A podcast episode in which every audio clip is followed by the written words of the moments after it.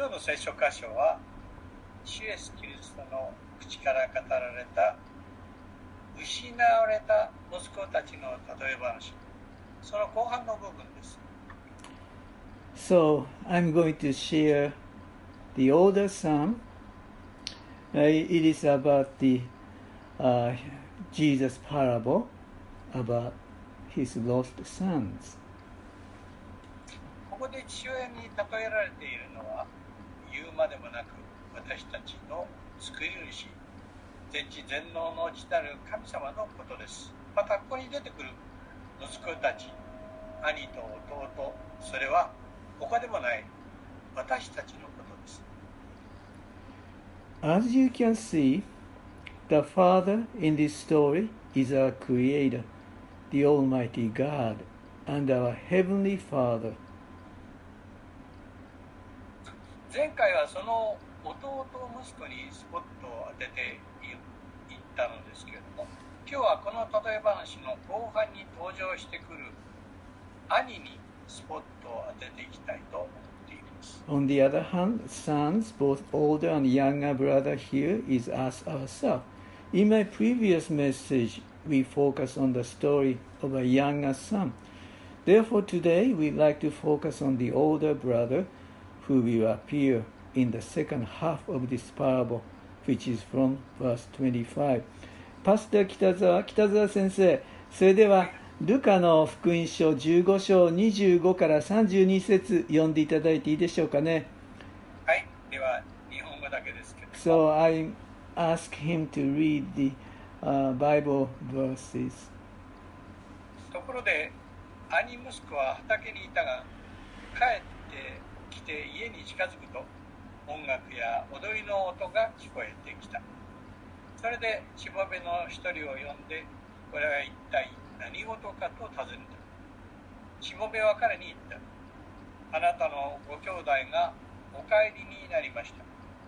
無事な姿でお迎えしたのでお父様が肥えた子羊を子牛を送られたのです。すると兄は怒って家に入ろうともしなかっ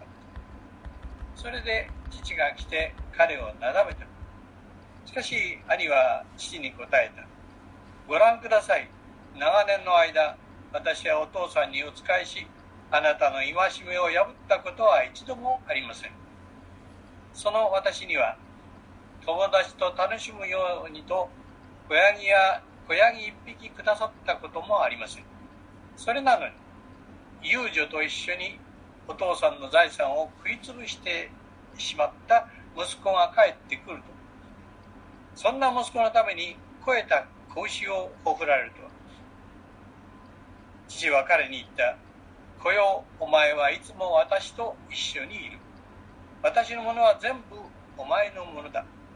だがお前の弟は死んでいたのに生き返りいなくなっていたのに見つかったのだから。喜び祝うのは当然ではないか。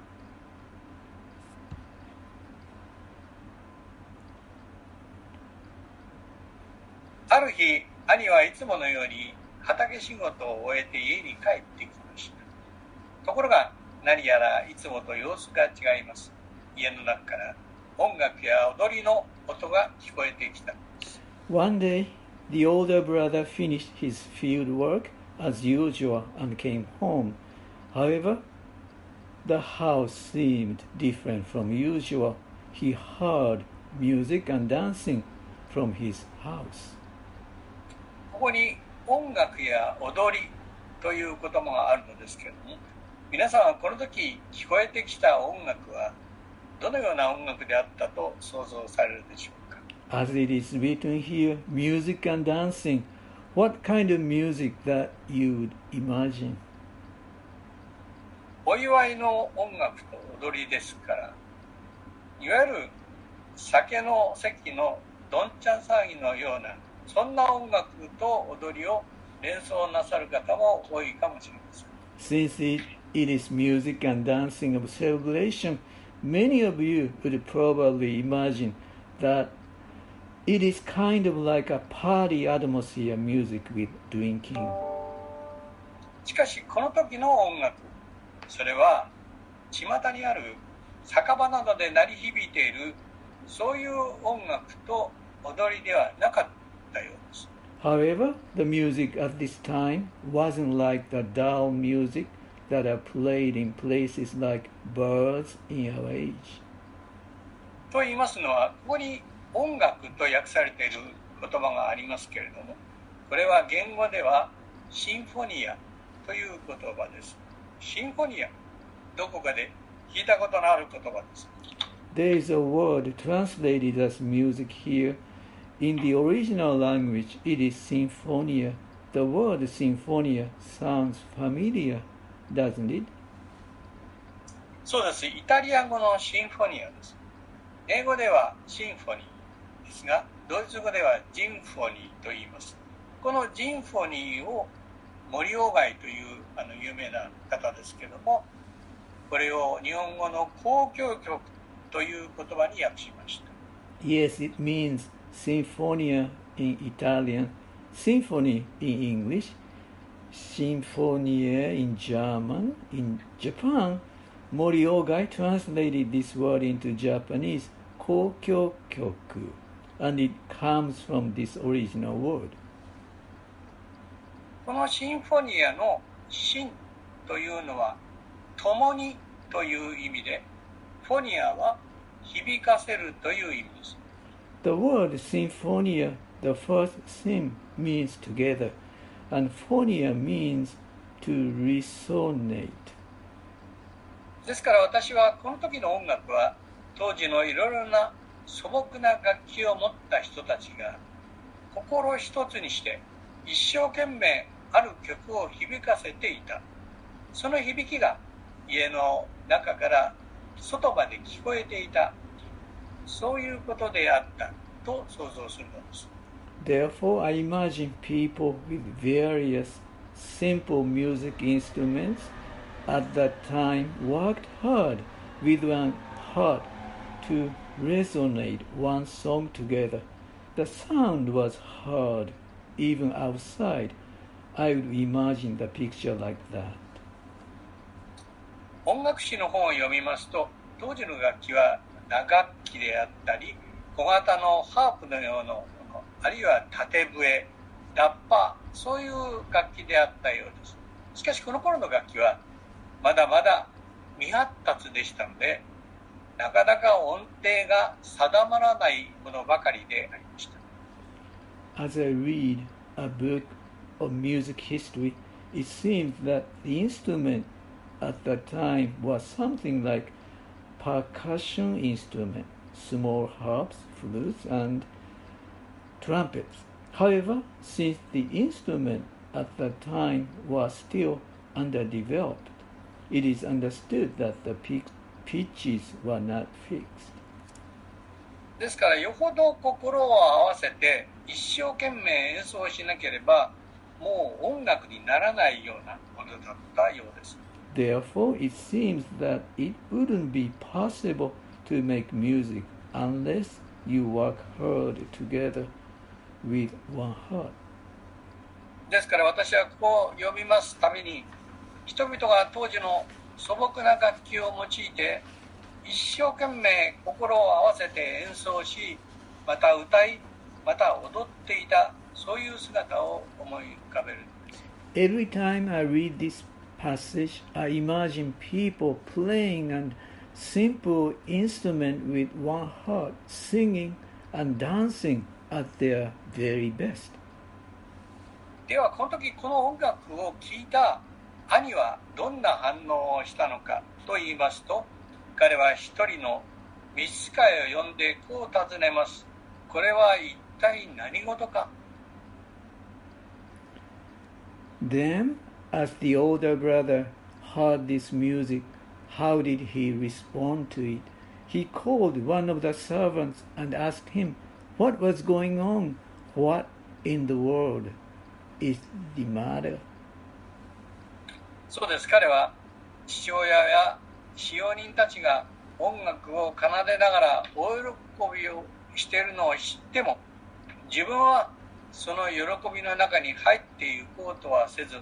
それどころかその反対に彼は異常なまでに怒り出し家の中に入ろうともしなかったというのです。Even after he found out that his father and his servants were rejoicing while playing music, he didn't want to come inside nor join them. He rather became extremely angry. なぜこの兄はこれほどまでに怒り出してしまったのでしょうか Why did he get so angry? 兄はこの時畑仕事から帰ってきたところでしたですから畑仕事用の服を着ていたと思います The older brother had just returned from field work at this time, so I guess he was dressed for field work. 一方遊女に溺れて帰ってきた弟は最上の着物普通の人は決して着ることができない長袖の立派な服を着ていたのです On the other hand, the younger brother who squandered their father's property with prostitutes, he was wearing the best clothes with fine, long sleeves that no one could ever wear. また弟は上等な履物を履いていました手を見るとなんと指輪がはめられているのでしたこれは権威ある者の息子であるということを証明する指輪でした Not only that, he was even wearing the best shoes. On his fin- figure, finger, he was putting on a ring. This was a special ring, proving that he was the son of an authoritative person. このような様子そして怒った愛のこの言葉を読みますときに私はふとこう思ってしまいますイエス様はここで人間の心の奥底にある嫉妬のその恐ろしさについて語っているのかもしれない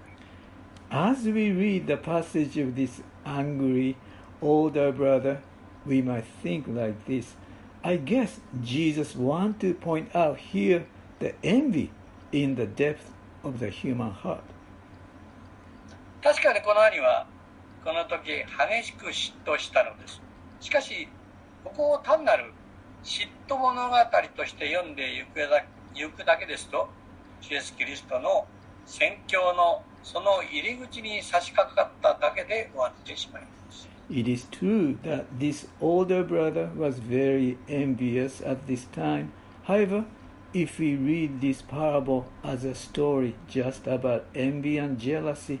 then we cannot fully understand the message that Jesus wanted to communicate.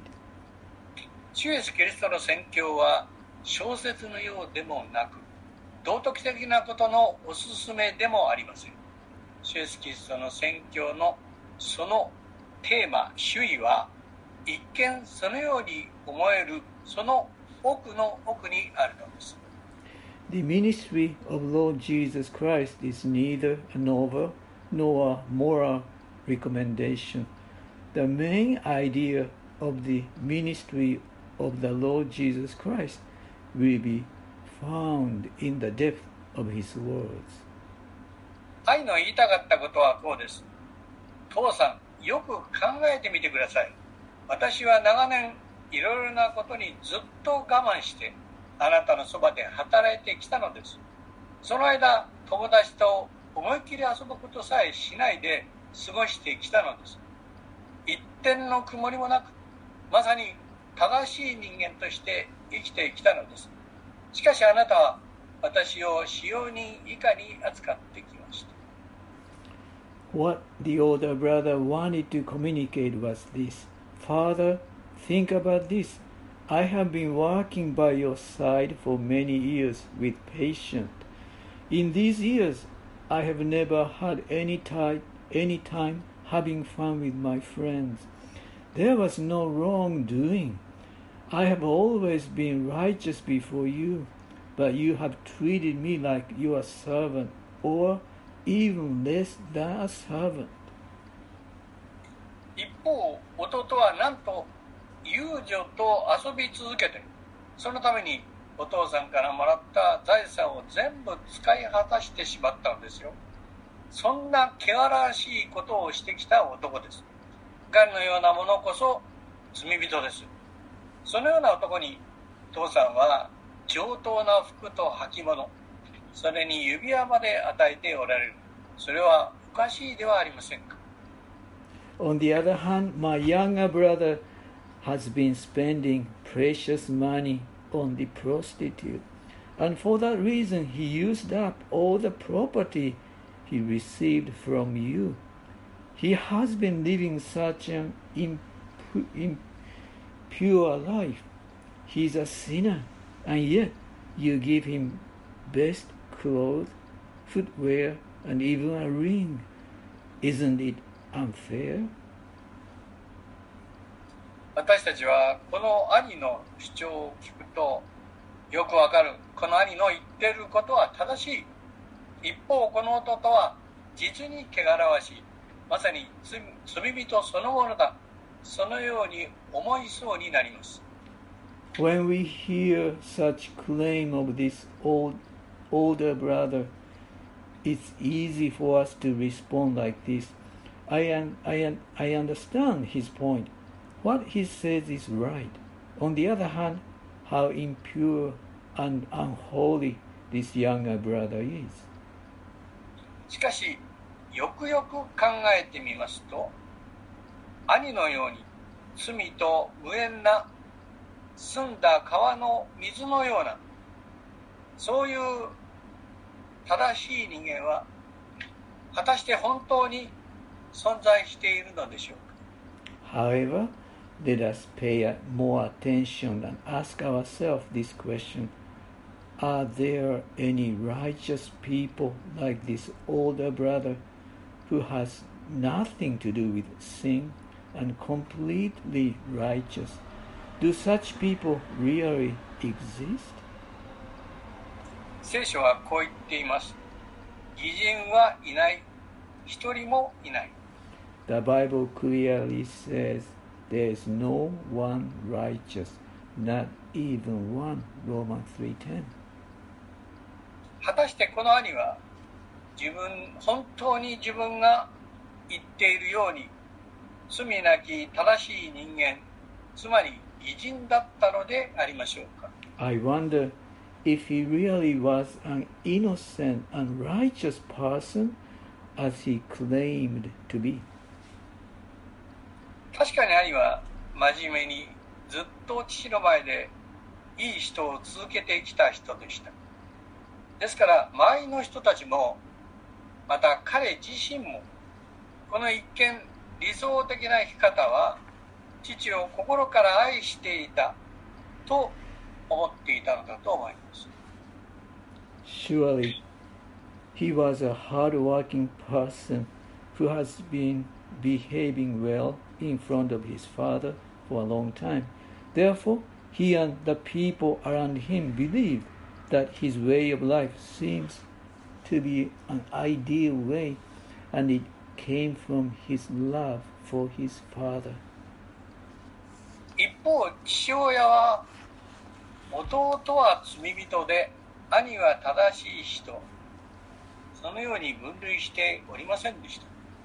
どの人間も義人ではなく罪人だと知っておられたのです。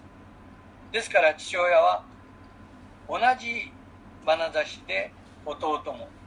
そして兄をも見ていたのです On the other hand, the father did not classify like the younger brother is a sinner and the older brother is righteous. It was because he knows there is no one righteous, not even one. This father saw his sons with the same love. ここに父と兄とのズレがありました There was a gap between the perspective of this father and of the older brother here. しかしこの兄の心の奥底のその真実が明らかになる時が来たのです弟が帰ってきたのでしたそしてその家の中から使用人たちが奏でる音楽が聞こえてきて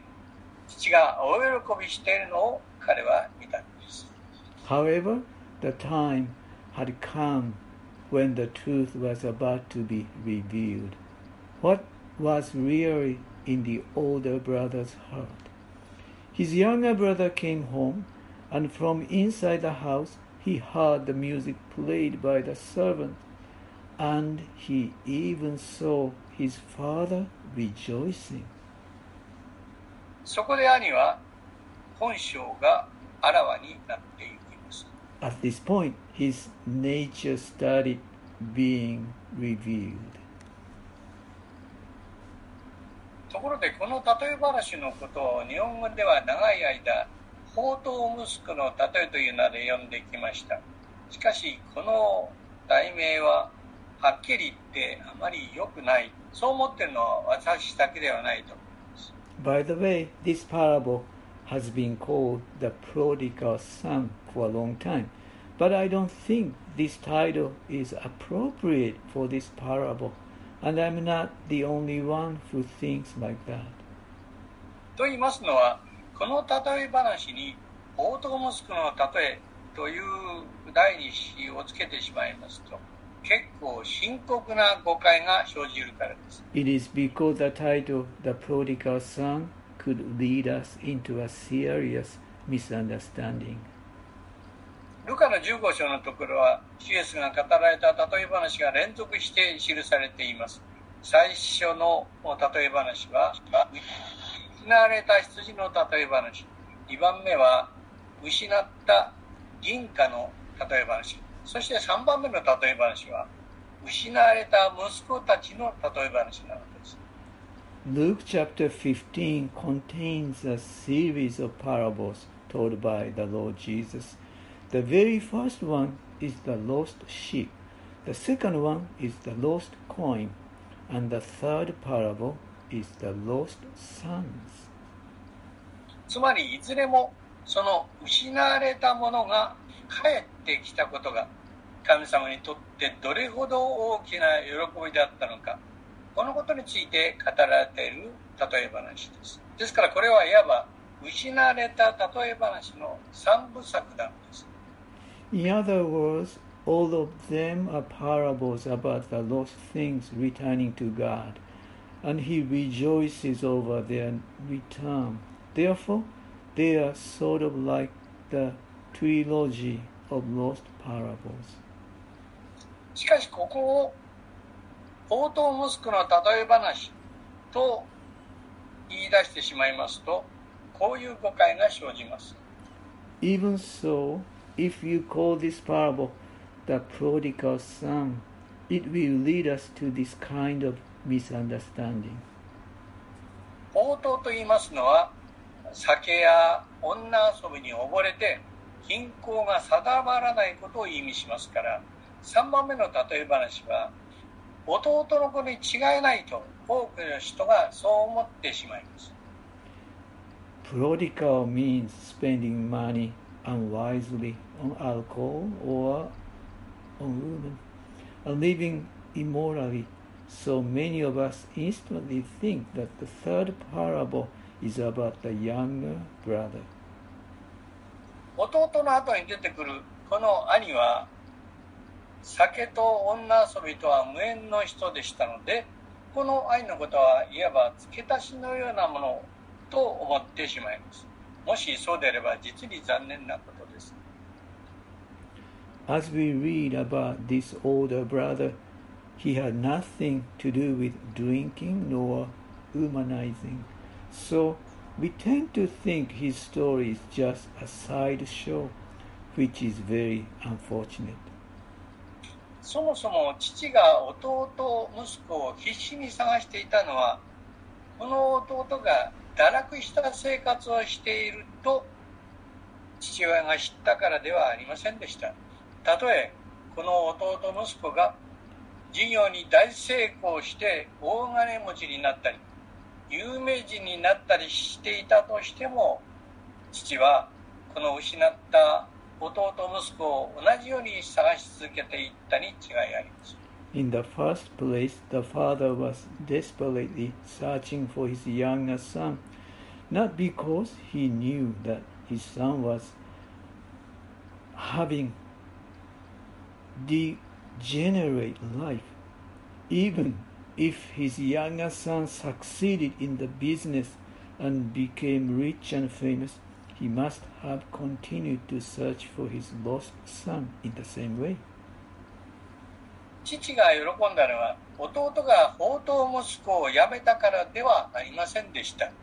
父がお喜びしたのは弟息子が自分のもとに帰ってきて父と共に生きるものになったからでした The father rejoiced not because his lost son gave up on prodigal way of living. He rejoiced over his lost son coming back to him and start living with him. ところがこの箇所を宝刀息子の例え話として読んでいきますと多くの人はこれは弟の反省物語だ。人は乱れた生活からちゃんとした生活をするものに変わらなければならない。これはそういう話だ。そのように誤解してしまうことになりかねません。つまり福音が道徳にすり替えられてしまうそういう可能性が生じるのです However, if you read this parable as the prodigal son, many people misunderstand that this story is about the mistake of the younger brother. We have to live a decent life, giving up on a prodigal way of living. That is point of this story. There is possibility that the gospel will be replaced by moral advice.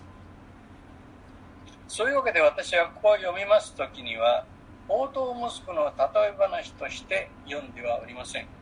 失われた息子たちとして読んでおります。 This is the reason why I don't read this passage as the prodigal son, but I read this parable as the lost sons. では、失われたものとは、父の身元から失われていた息子ということですから、その失われた息子とは誰のことを指しているのでしょう The lost sons means sons who lost their identity as children of their father, them who are the lost sons. そうです。もうお気づきだと思います。ここで語られた主イエス・キリストの例え話は、放蕩して帰ってきた弟のことだけではなくて、兄もまた失われていた息子であった。As you have already noticed, the parable of the lost sons are about not only the young son, younger son returned after being prodigal, but the older son who was also lost. しかし弟が帰ってきたことにより、兄もまた父のもとに帰ってくることができた。そのことこそ父の最大の喜びだった、こういう例え話なのです。But with the return of his younger brother, he was also able to return to his father. That brought the greatest joy to their father. This is the big picture of this parable. このことに気づくか否か、これがここにある神様のメッセージが自分の心に届いてくるか来ないかの分かれ目となります。As you see this big picture, you will be able to receive God's message of love. 皆さんはこのご自分のことをこの兄弟のどちらに重ねて読んでおられるでしょうか Which of these brothers do you see yourself in? ここに出てくる弟は誰にもわかるいわば単純堕落型罪人、まあ、罪人 A 型兄は一見いい人型罪人罪人 B 型こんな風に言ったら分かりやすいのかもしれません Let's say the younger brother is like sinner type A, a typical sinner who fall into temptation easily. On the other hand, the older brother is like sinner type B, seemingly nice person but sinner inside. 私は40年ほど牧師の働きをしてきましたけれどもボロボロになってようやく己の罪に気づく人ちょうどこの弟のような罪人は実際にはそんなに多くないと思います I have been working as a pastor for about 40 years.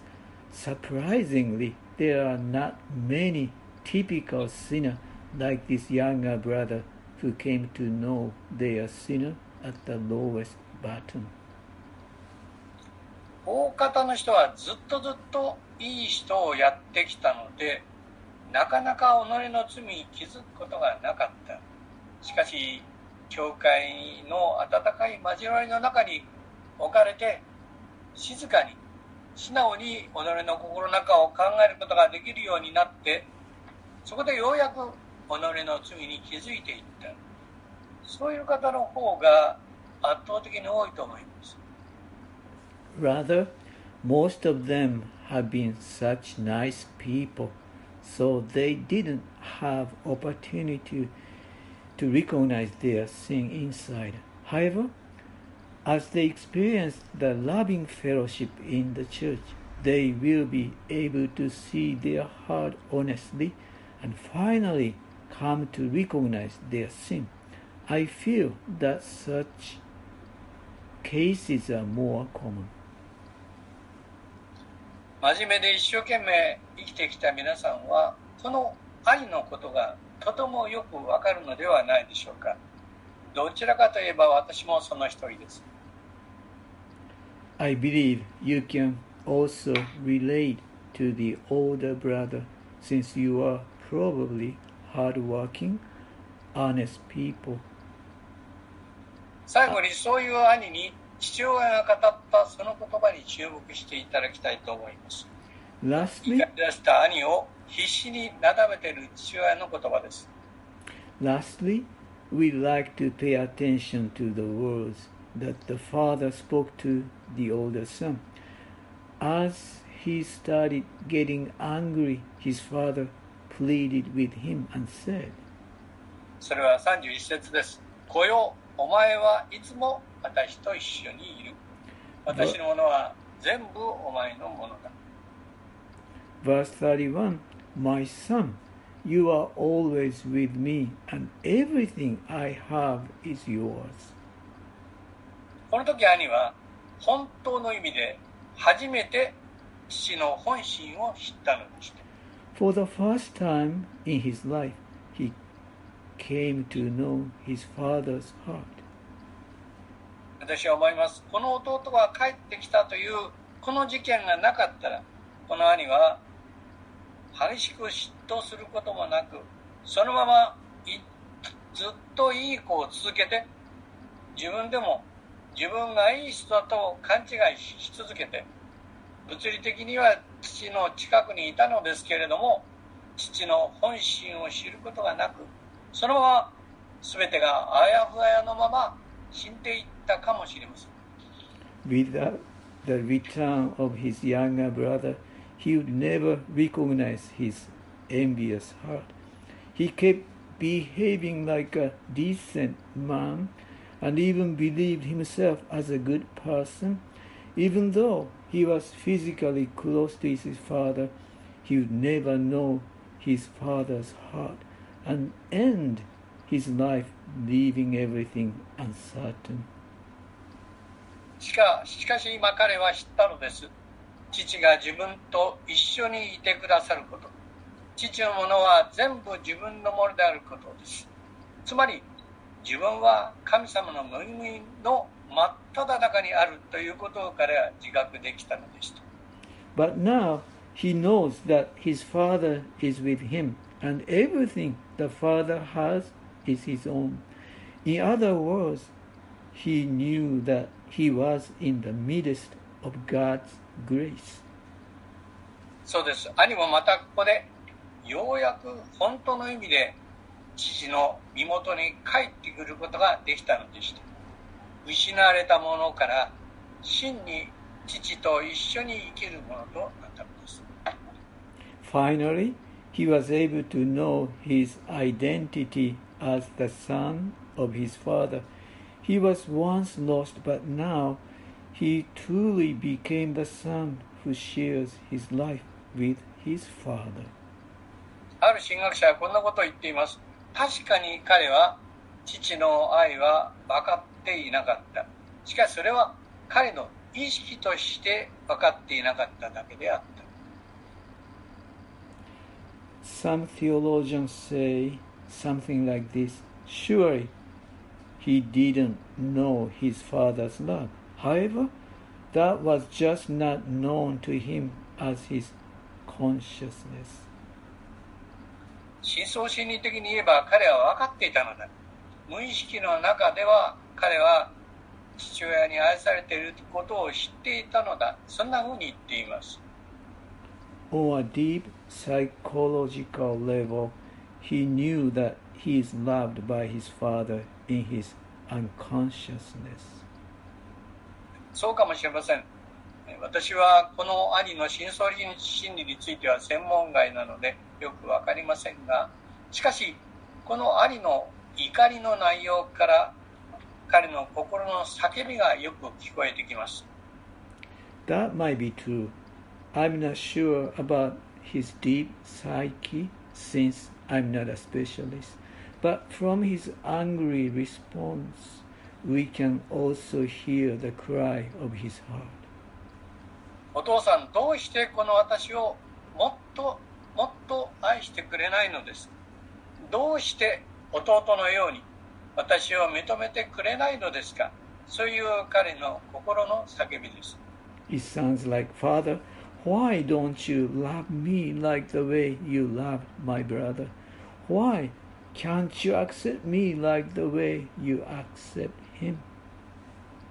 いずれにせよこの叫びと